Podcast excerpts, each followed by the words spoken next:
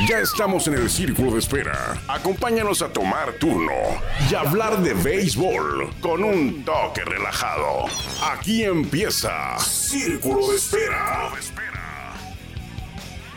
Muchas gracias, muchísimas gracias al Caifán por esta bienvenida, esta introducción inmerecida a lo mejor y muchas gracias a usted por estarnos acompañando hoy para cerrar semana y le agradezco al doble porque en este momento se está llevando a cabo, se está desarrollando el tercer juego de la Serie Mundial entre Dodgers de Los Ángeles y. Y por ahí como por la sexta entrada, a las cinco y media, diez y media, por ahí de la sexta entrada, entre Dodgers de Los Ángeles y los Rays de Tampa Bay, Serie Mundial inédita.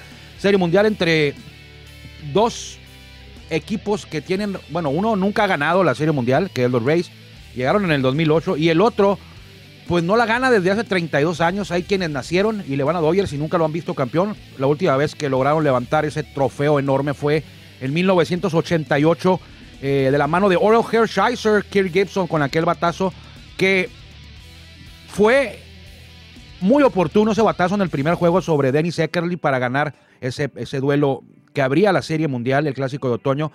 Pero fue el único hit que, que batió Kirk Gibson en ese clásico de otoño. Bueno que lo hizo valer, fue muy valioso porque enfiló al equipo que en ese momento dirigía Tom La Sorda al campeonato que yo lo vi, me acuerdo, no, lo vi en vivo, pero en mi casa, no lo vi en el estadio en vivo, lo vi en, momento, en tiempo real en mi casa. Creo que no en mi casa, lo vi por ahí por la avenida Constitución o Revolución, andaba yo patinando y por ahí en una pantalla me paré a ver esa última entrada. Aunque no estoy, no estoy totalmente seguro de que así haya sido, pudo haber sido también en mi, en mi casa. Eh, pero no se me olvida, y yo nunca me imaginé en ese momento, yo le voy a los Dodgers, que 32 años después los Dodgers todavía no obtienen otra corona para añadirle a esa. Suman 6 los Dodgers a, a diferencia perdón, de las 27 que tienen los Yankees. Hoy arrancó el juego con Walker Buehler contra Charlie Morton. Esperemos que, pues no esperemos, ojalá, ojalá esté, esté siendo un buen juego. Esto es Círculo de Espera, yo soy Armando Esquivel, estamos transmitiendo por la 1550, la legendaria, perdón, 1550 AM desde Tijuana, Baja California, un eslabón más, un eslabón más, somos un eslabón más de grupo Cadena, por aquí llegamos más lejos y nos escuchamos más fuerte, también nos puede encontrar a través en nuestros, en nuestros podcasts en Spotify, de Círculo de Espera. Ya tenemos como 130 episodios y hoy hablaremos eh, no tanto de la, de la Serie Mundial, un poquito de la Liga Mexicana del Pacífico, que ya se está jugando, ya se cumplió la primera semana de actividad del rol regular. Eh, y también hablaremos, primero, es lo que quiero poner sobre la mesa, un par de anécdotas, un par de audios que nos envió Raúl Cano, actualmente es coach de los Toros de Tijuana, coach de banca y también es asesor especial de la presidencia del mismo, de los mismos toros de Tijuana. Este personaje tiene más historias que contar que cualquiera, yo creo, en, del béisbol mexicano. Se la sabe de todas, todas. Ha sido, fue pitcher, muy, muy poco tiempo duró como jugador activo. Tuvo una lesión, lo retiró muy joven de los Diamantes. Nacido en Guaymas, fue ha sido manejador, ha sido coach, ha sido directivo. Eh, creo que también ha sido hasta cronista. No estoy seguro de esto último, pero lo hace bien porque ahorita vamos a escuchar un par de audios que nos envía con un par de anécdotas de su paso como manejador que nos va a contar eh, por allá por el año 82-83 cuando se hizo cargo del equipo de Ostioneros de Guaymas ya desaparecido, desaparecieron también al final del 91, al inicio del 91, al terminar la temporada 90-91, desaparecieron junto a los Toros de Tijuana. Creo que estos Ostioneros de Guaymas, eh, así a tope de cabeza, obtuvieron cinco campeonatos en la Liga Mexicana del Pacífico, o sea que fue un equipo tradicional, pero de tradición de que, eran, que era un buen equipo, no como otros que todavía juegan y tienen dos o uno.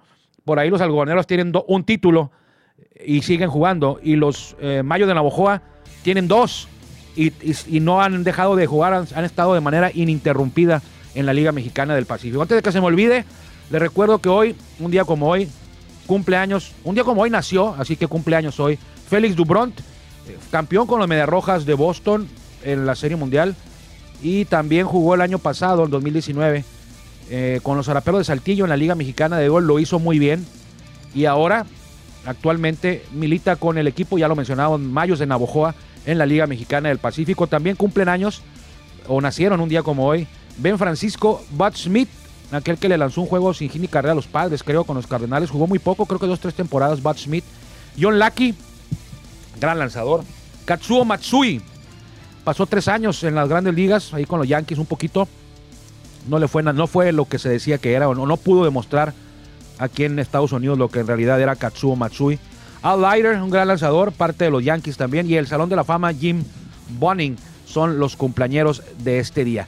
Vámonos rápido, pues entonces, con este primer, primera entrega, el primer audio donde nos habla Raúl Cano acerca de una anécdota que vivió ah, al momento de firmar por allá en el 80, más o menos, 81, 82.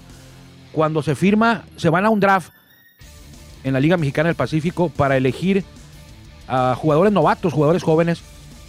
Y entre ellos estaba un pitcher sensación que, tenía, estaba, acababa de tener una gran temporada en la Liga Mexicana de Béisbol. Y un ofensivo, había un pitcher y un ofensivo, un jugador ofensivo. El pitcher era Nelson Matus y el bateador era Matías Carrillo. Vamos a ver en qué quedó aquel draft. Ahorita ya sabemos lo que ocurrió después, ya toro pasado, años han, han pasado muchas décadas y ya sabemos lo que hizo Nelson Matus y lo que hizo Matías Carrillo, pero en aquel entonces eran jugadores muy, muy jóvenes que pintaban como grandes caballos, uno en la loma y otro con el madero. Vamos a esta anécdota que le agradecemos a Raúl Cano que nos la haya enviado para compartir con todos ustedes aquí a través de Círculo de Espera Podcast por la 1550. Hola amigos, buen día. Vamos a hablar un poquito de béisbol de los Tioneros de Guaymas, un equipo pues de mucha tradición, un equipo con, con grandes epopeyas beisboleras en la costa del Pacífico. Bueno, tuve el orgullo de ser manager de los Tioneros de Guaymas allá en la temporada 82-83 con la familia Uribe una gran temporada, más no culminamos el objetivo, perdimos en playoff con el equipo Tijuana.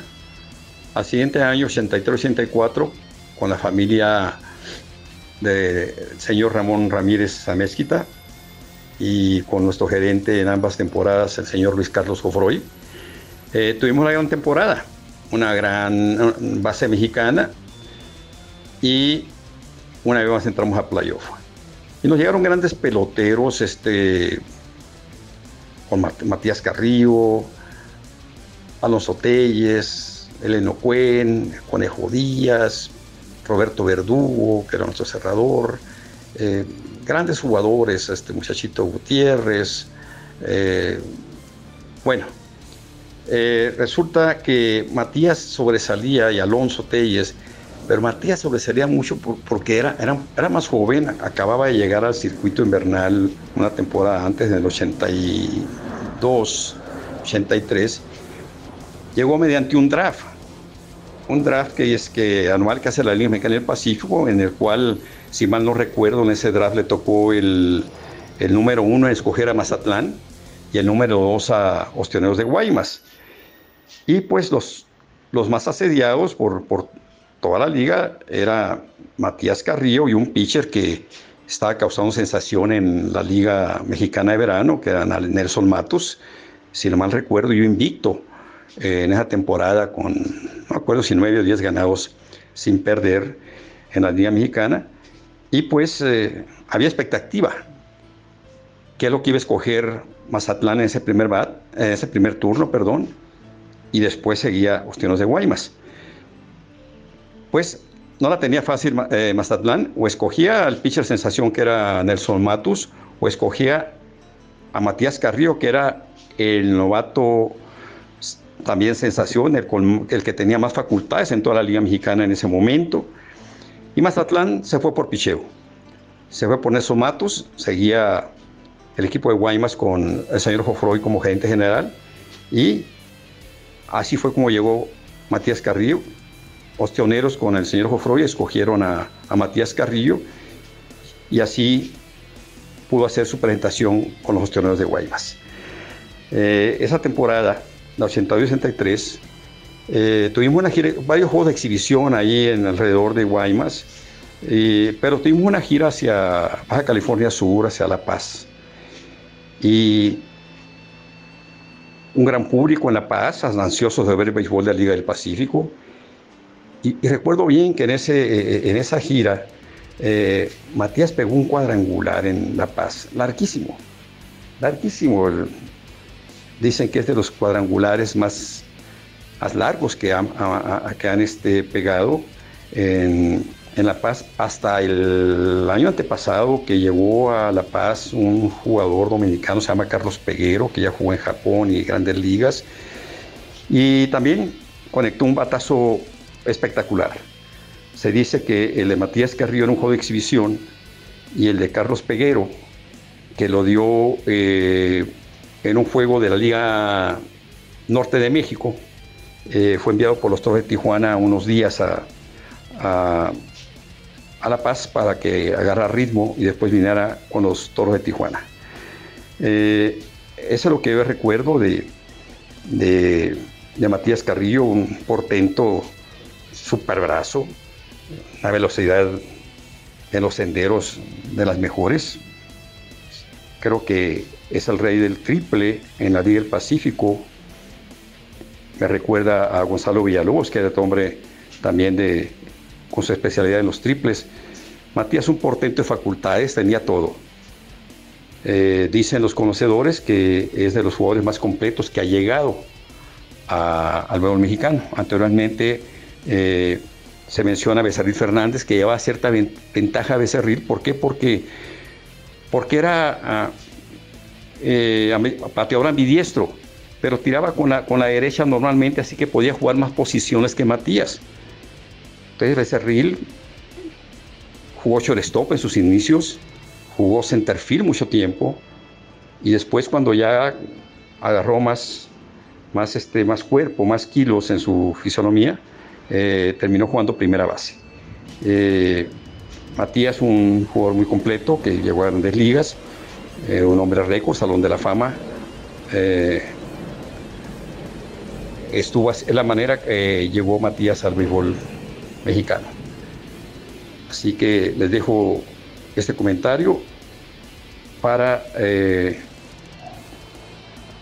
compartir lo que yo recuerdo de la llegada de Matías Carrillo a, los tioneros de Guaymas. Pues ahí está la historia, yo no me la sabía, me la, compartió Raúl Cano amablemente con nosotros. No sabía esta, pues esa anécdota de aquellos años por allá, al principio de los ochentas, con este jugador Nelson Matus, un pitcher derecho, si mal no recuerdo, tiene ahorita de tener 60 años. Eh, nació en el Espinal. Eh, yo no estaba seguro si en el Espinal Sinaloa o en el Espinal Veracruz o en el Espinal Oaxaca y al final eh, buscando encontré que es, del Espinal Oaxaca, este Nelson Matus. Y Matías Carrillo pues es de los, del área de los Mochis, el coyote de Macapule. Ya con el paso de los años, ahora ya de muy lejos vemos esto que ocurrió hace 40 años, esto del draft por ahí en el 81, 82, casi 40 años. Y pues sí, el gran, ganador en aquella ocasión fue, fue los pioneros de Guaymas, porque Matías, pues fue lo, ya sabemos todos lo, que, lo que hizo en su carrera como beisbolista. Eh, para mí, eh, con todo respeto a Héctor Espino, con todo respeto, eh, Matías fue un jugador, el jugador más completo mexicano en la historia, así lo creo yo en la Liga Mexicana de Béisbol y en la Liga del Pacífico. Jugó grandes ligas también. Matías Carrillo por ahí estuvo tres temporadas o cuatro. Una de ellas con Cerveceros, que jugó muy poco y, ah, después pasó a Marlins, creo que dos temporadas más. Entonces fueron tres. Y aquí jugó un poquito más, tampoco tuvo mucha oportunidad en grandes ligas. Y quizá eso fue lo que le mermó a Matías esos tres o cuatro años, más los que estuvo en ligas menores, que estuvo alejado de la, en la Liga Mexicana de Béisbol, fue lo que no le permitió rebasar quizá a, Héctor Espino y a varios más en los números estadísticos, en los relones históricos de hits, de, dobletes, de producidas, de cuadrangulares. Porque Matías conectaba cuadrangulares, conectaba dobletes, sencillos, triples, se robaba la base, tenía un super brazo, bueno a la defensiva, hacía de todo. Se ponchaba, se ponchaba poco, tomaba bases por bolas. Entonces, si nos vamos a quién era más completo, pues sí era Matías Carrillo que Héctor Espino. ¿Y quién era mejor para conectar cuadrangulares? Pues sí, era, era Héctor Espino. Aunque también hay otro nombre por ahí que se llama Andrés Mora, que conectó 50 cuadrangulares menos que Héctor Espino en su carrera, Andrés Mora. Sin embargo, Andrés Mora pasó tres o cuatro años en grandes ligas. Entonces, si hubiera, aunque lo hubiera no existe, si Andrés Mora hubiera jugado toda su carrera al ritmo que, tenía en la Liga Mexicana de Béisbol, seguramente, y, casi se, lo aseguro, fuera el rey del jonrón en México, Andrés Mora. Pero esos cuatro años que le dedicó a grandes ligas y después, en paz descanse, ¿eh? porque ya falleció, un día le preguntaron, oye, ¿no te arrepientes de haber jugado en grandes ligas? Ahorita en México tú fueras el rey del cuadrangular. Y dijo que no, para nada, dice. Aunque a lo mejor no, no le fue tan bien en grandes ligas, no le fue bien. Tuvo cuatro años, le fue regular. Eh, nunca cambiaría el haber cumplido ese sueño y darme el privilegio de jugar en el mejor nivel del béisbol en el mundo. Entonces ahí se la dejo esta anécdota que nos compartió Raúl Cano de Matías Carrillo y este comentario extra de, de Andrés Mora que conectaba en promedio, es más, no en promedio, le tomaba menos turnos pegar un cuadrangular que a Héctor Espino. Entonces, seguramente hubiera sido el rey del cuadrangular si hubiera jugado esos cuatro años que estuvo en las ligas, se hubiera quedado en México, hubiera rebasado, porque en México pegaba 30 por temporada, como, como, como una media, pues unas 30 por temporada, 38, 29. Perdió cuatro temporadas de las mejores de su, de su carrera, las cuando estaba más fuerte, cuando era joven, hubieran sido por ahí de 100 jonrones más y solamente quedó 50 abajo de Héctor Espino y de Nelson Barrera. Entonces, así las cosas con esta anécdota de. No anécdota, esta historia de, Andrés Mora que me acabo de acordar de ella. Vamos a la segunda parte de la, del audio de, Raúl Cano, porque también nos habla. Él dirigió a, a de Guaymas cuando don Alberto Uribe era el propietario. Fue un año. Don Alberto Uribe fue propietario de Ostioneros de Guaymas un año, por ahí del 82-83. Y es el mismo dueño, don Alberto Uribe, el mismo don Alberto Uribe. En aquel tiempo no era don Alberto Uribe, era un joven empresario que compró el equipo, lo tuvo un año. Ahora don Alberto Uribe es el propietario de los Toros de Tijuana, o sea que tiene experiencia en los dos circuitos, en la Liga Mexicana del Pacífico y en la Liga Mexicana de Béisbol. Vamos a la segunda parte de la historia de, Raúl Cano en ese año. Nos va a hablar de lo, cómo le fue a Ostioneros de Guaymas en esa temporada que ya contaban, y ya lo escuchó usted, contaban con no solamente con Matías Carrillo, con Alonso Telles en la misma alineación. Imagínense los dos, creo que le decían los gemelos de la destrucción o, los hermanos de la destrucción, algo así le decían a los dos. Eh, ahorita voy a averiguar cómo le decían, pero estaban imparables esos dos, esos dos cañoneros, tanto Alonso como, como Matías, de los mejores jugadores, ambos en el Salón de la Fama del Béisbol Mexicano. Los mejores jugadores, de los mejores jugadores que ha dado, que ha dado México a la pelota nacional. Vamos a escuchar a Raúl Cano. Ah, buenos días amigos del béisbol. Una vez más su amigo Raúl Cano. Para otro comentario de Ostioneros de Guaymas, temporada 82-83,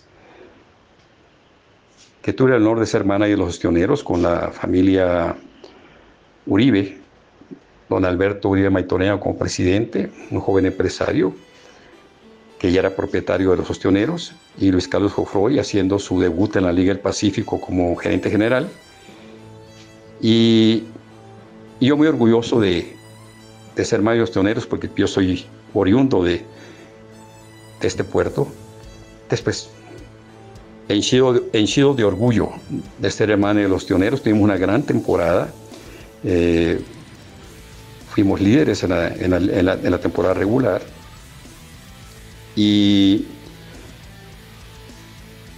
finalmente caímos en un playoff contra los uh, Potros de Tijuana y Caranea Reyes. Para la siguiente temporada fuimos por la revancha, ya con la familia de Ramón Ramírez Amezquita como propietario y seguía Luis Carlos como, como gerente general. Tuvimos otro gran año y ya vino la UC Venganza. Nos tocó en playoff otra vez contra Tijuana y traíamos ese deseo de venganza deportiva y que desapareciera el, fantasma de una temporada anterior que nos había eliminado. Afortunadamente logramos eliminar a los Potos de Tijuana manejados otra vez por Cananea Reyes. Los eliminamos en su campo en Tijuana y pues todo el mundo llenos de felicidad. La familia Ramírez Amezquida, la familia Jofroy, la familia Cano, toda la afición de, de Guaymas y todos nuestros jugadores. Llegamos a los playoffs, llegamos a la final y creo que fue la última vez que Guaymas ha tenido la oportunidad de ser campeón, su sexto campeonato. Antes ya habían ganado cinco grandes campeonatos. Y llegamos con mucha ilusión contra los cañeros de los Mochis manejados por eh, un inmortal Vinicio García. Y teníamos grandes posibilidades de ganar. Si mal no recuerdo, el primer encuentro del playoff lo ganamos 1 a 0. Y, pero llegamos un tanto mermados en picheo porque nuestro estelar Eleno Cuen en paz descanse, que había impuesto récord de juegos completos esa temporada. Si mal no recuerdo, fueron 18 juegos, una barbaridad. Situación que ahora pues, ya no la vemos porque es raro cuando un jugador, un pitcher, tanto en México como en, otros eh, países, inclusive grandes ligas, tiran juego completo, a menos que vaya por y carrera eh, o lleva muy pocos picheos. Eh, bueno, Eleno completó 18 juegos, pero se nos lastimó, cansancio, llegó al playoff ya con el brazo muy cansado y no pudo ayudar los que nosotros necesitábamos. Seguramente si Eleno hubiera llegado con su fortaleza habitual, eh, podíamos haber ganado ese campeonato. Pero aún así los tioneros lucharon tremendamente. Ese campeonato lo perdimos ante los cañeros en un gran juego que se extendió a 12 innings con el marcador 1 por 0. Un gran juego digno de una serie final por el campeonato. Eh, así que eh, dejo esta, este recuerdo de esa temporada inolvidable para mí eh, con los tiros de Guaymas, que fue mi última, porque de ahí me retiré un, algunos años para venir a hacerme cargo de la dirección general de los Águilas de Mexicali con don Mario Hernández Maitorena como presidente. Un saludo, un abrazo a toda la afición de mi querido puerto natal, Guaymas, Sonora. Con mucho gusto los saludo a su amigo Raúl Cano. Los gemelos de la destrucción. Ellos eran los gemelos de la destrucción. Mientras hablaba Raúl, investigué si, es, si era verdad el apodo. Sí, Matías Carrillo y Alonso Telles eh, eran apodados en los tioneros de Guaymas los gemelos de la destrucción. A los dos. Mucho se ha hablado, cambiando de tema radicalmente, últimamente, del robo de señales. Porque Astros fue atrapado robando, pero no almohadillas. Atrapado robando señales con tecnología. Es algo normal en el béisbol que los jugadores, peloteros, coaches, todos traten de sacar ventaja. De eso se trata el béisbol, sacar ventaja. De muchas maneras, hasta robando señales, pero sin tecnología. O sea, es decir, si un catcher no cubre bien sus dedos y el jugador que está en segunda es muy vivo, o a lo mejor es receptor, el que está en segunda corriendo es el receptor del equipo rival y tiene la habilidad de descifrar las señas del otro catcher, puede pasárselas a sus compañeros. Con algunas señas de cuenta que está, haga usted de cuenta que está parado viendo al catcher y se da cuenta el, el receptor que está envasado, el corredor envasado se da cuenta que el catcher pidió recta, a lo mejor mueve el pie derecho para que el bateador lo vea y sepa que viene recta. Eso es totalmente válido cuando no hay tecnología, pero lo que hicieron los Astros de poner una cámara en el jardín central y mandar o, hablar al dugout o que en el dugout estuvieran viendo los picheos y que luego se lo pasaran a través de un sonido eso está prohibido en grandes ligas porque usa, hacen, hacen uso de tecnología. No es algo que se dé en el terreno, que el, que el coach vea que el pitcher cuando tira recta levanta un poquito más el pie o que se para un poquito más de lado, lo descifra y le dice al bateador con una seña, eso es válido. Eso es válido, el bateador mismo puede estar viendo al pitcher y saber que cuando se viene un poquito más de lado o, o toma el guante un poquito más arriba o más abajo, es recta porque ya lo estuvo estudiando. Entonces los pitchers tratan de evitar todo eso. Eh, lo de Astros, eh, lo que quiero contarles es una anécdota que, que me encontré en el libro que se llama The Echo in Green. Porque lo de Astros, no crea usted que es la primera vez que, eso, que se hace. El libro que estoy leyendo es de, 1900, de una historia de 1950 y relata cómo había robo de señales con miralejos atrás de las pizarras y se, se utilizaban métodos que ya empleaban la tecnología para pasar, para robar señales y tomar una ventaja. Ojo, esa es la clave.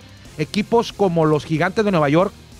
¿Se acuerda usted de aquel jonrón que se llama The Shot Heard Around the World? El jonrón más famoso en la historia de grandes ligas es The Shot Heard Around the World que conectó Bobby Thompson de los Gigantes de Nueva York cuando jugaban allá en el Polo Grounds. Se lo conectó a Ralph Branca de los Dodgers de Brooklyn. Y según el libro, todo el año los gigantes de Nueva York estuvieron robando señales con tecnología. Todo el año, sacando ventaja de la tecnología para robar señales. Y justamente empezaron a robar señales cuando iban 13 juegos y medio abajo, en segundo lugar, abajo de Brooklyn. 13 juegos y medio, como por ahí de un mes y medio para que terminara la temporada.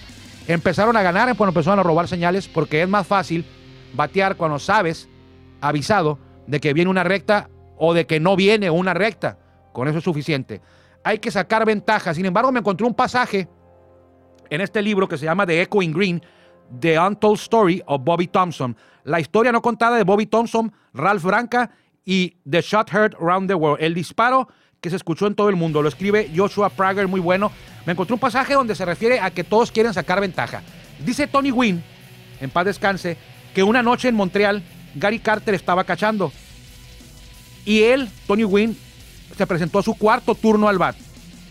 Había bateado tres hits en tres turnos y se presentó a batear para su cuarta oportunidad con el madero. Y que le dijo Gary Carter, ¿sabes qué, Tony? No hemos tenido suerte tratando de engañarte. Así que ahora te voy a decir qué piseo viene. Para que sepas. Y el umpire detrás del plato era Doug Henry. Y le dijo, ok, Tony, Aquí viene la primer picheo, va a ser una recta en la parte interna del plato. Y Tony Wynn no le abanicó, se quedó parado y vio que era una recta en la parte interna del plato. Así que volteó y le dijo al umpire, ¿qué pasó, umpire? Eso no se vale, no se, supone que no me puede decir qué picheo viene. Y el umpire le dijo, no hay nada que yo pueda hacer, no hay nada que en el, en el librito o en las reglas lo prohíban, así que el catcher puede hacer lo que quiera a ese respecto. La siguiente pichada, Carter le volvió a decir, Tony, viene una curva. Te vamos a tirar una curva. Así que espérala. Tony Wynn se quedó parado y no abanicó. Y, era otra curva. Volvió a ver al umpire y dijo, espéreme poquito. Le dijo al umpire, oiga, eso no se puede hacer. No puede estarme diciendo al receptor qué picheo viene. Y el umpire le volvió a decir lo mismo. No hay nada que yo pueda hacer porque no está en las reglas del juego que, esté prohibido esto. Así que a la siguiente pichada le volvió a decir Gary Carter, que venían con una recta por la parte externa. Tony Wynn se para, hace swing a una recta en la parte externa, sale una rola al cuadro y lo dominan. Cuando va de regreso, Tony Wynn pasa por el frente de Carter al dugout, iba, iba Tony Wynn, pasa por el frente de Gary Carter, quien se estaba riendo, se estaba riendo de lo que había ocurrido, porque cuando lo trataron de engañar, pues no pudieron. Y cuando le dijeron las pisadas que venían, estaba Gary Carter de acuerdo con el pitcher lo dominaron. Entonces, ¿qué fue lo que hizo aquí Gary Carter? Que es la clave de esto. Trató de sacar ventaja con esto, con, en una jugada, pues con, esta situación de decirle a Tony que venía, qué lanzamiento era. cuando no sabía Tony Wynn, reaccionaba y bateaba. Aquí que ya sabía que venía, como que se sentía incómodo porque no tenía él que decidir si abanicarle o no. O sea, fue algo, fue un escenario muy distinto y que al final de cuentas le dio una ventaja al equipo que regaló las señales en, e, ese, en ese preciso instante nada más. Quizá ya Tony Wynn, si, supiera qué picheos venían de manera constante y continua, otro escenario hubiera sido. Pero lea el libro, si lo encuentra, si usted tiene la ventaja o la, facultad o la facilidad, mejor dicho, de comprar libros en, Estados Unidos, que tenga usted correo o alguien que se los pueda encargar. Se llama The Echo in Green y cuenta esa historia, la anécdota que le acabo de, decir aquí, de comentar, ahí viene. Cuenta la historia de cómo un esquema para robar señales en 1951 dio como resultado el, campeonato de los gigantes de Nueva York eh, con ese jonrón de Bobby Thompson, que era un juego extra, eh, los empataron a los Dodgers en el rol regular, tuvieron que hacer un juego extra para definir quién iba a representar a la Liga Nacional en la Serie Mundial. Bobby Thompson, el bateador, y Ralph Branca y el shot hurt, the shot hurt Round the World. Se nos acabó el tiempo. Si Dios quiere, nos encontraremos. Gracias por haberme gracias por estar aquí con nosotros, haberme acompañado. Es, es, mejor, se siente mejor saber que hay alguien de aquel lado. Eh, nos vemos por aquí el lunes, si Dios quiere.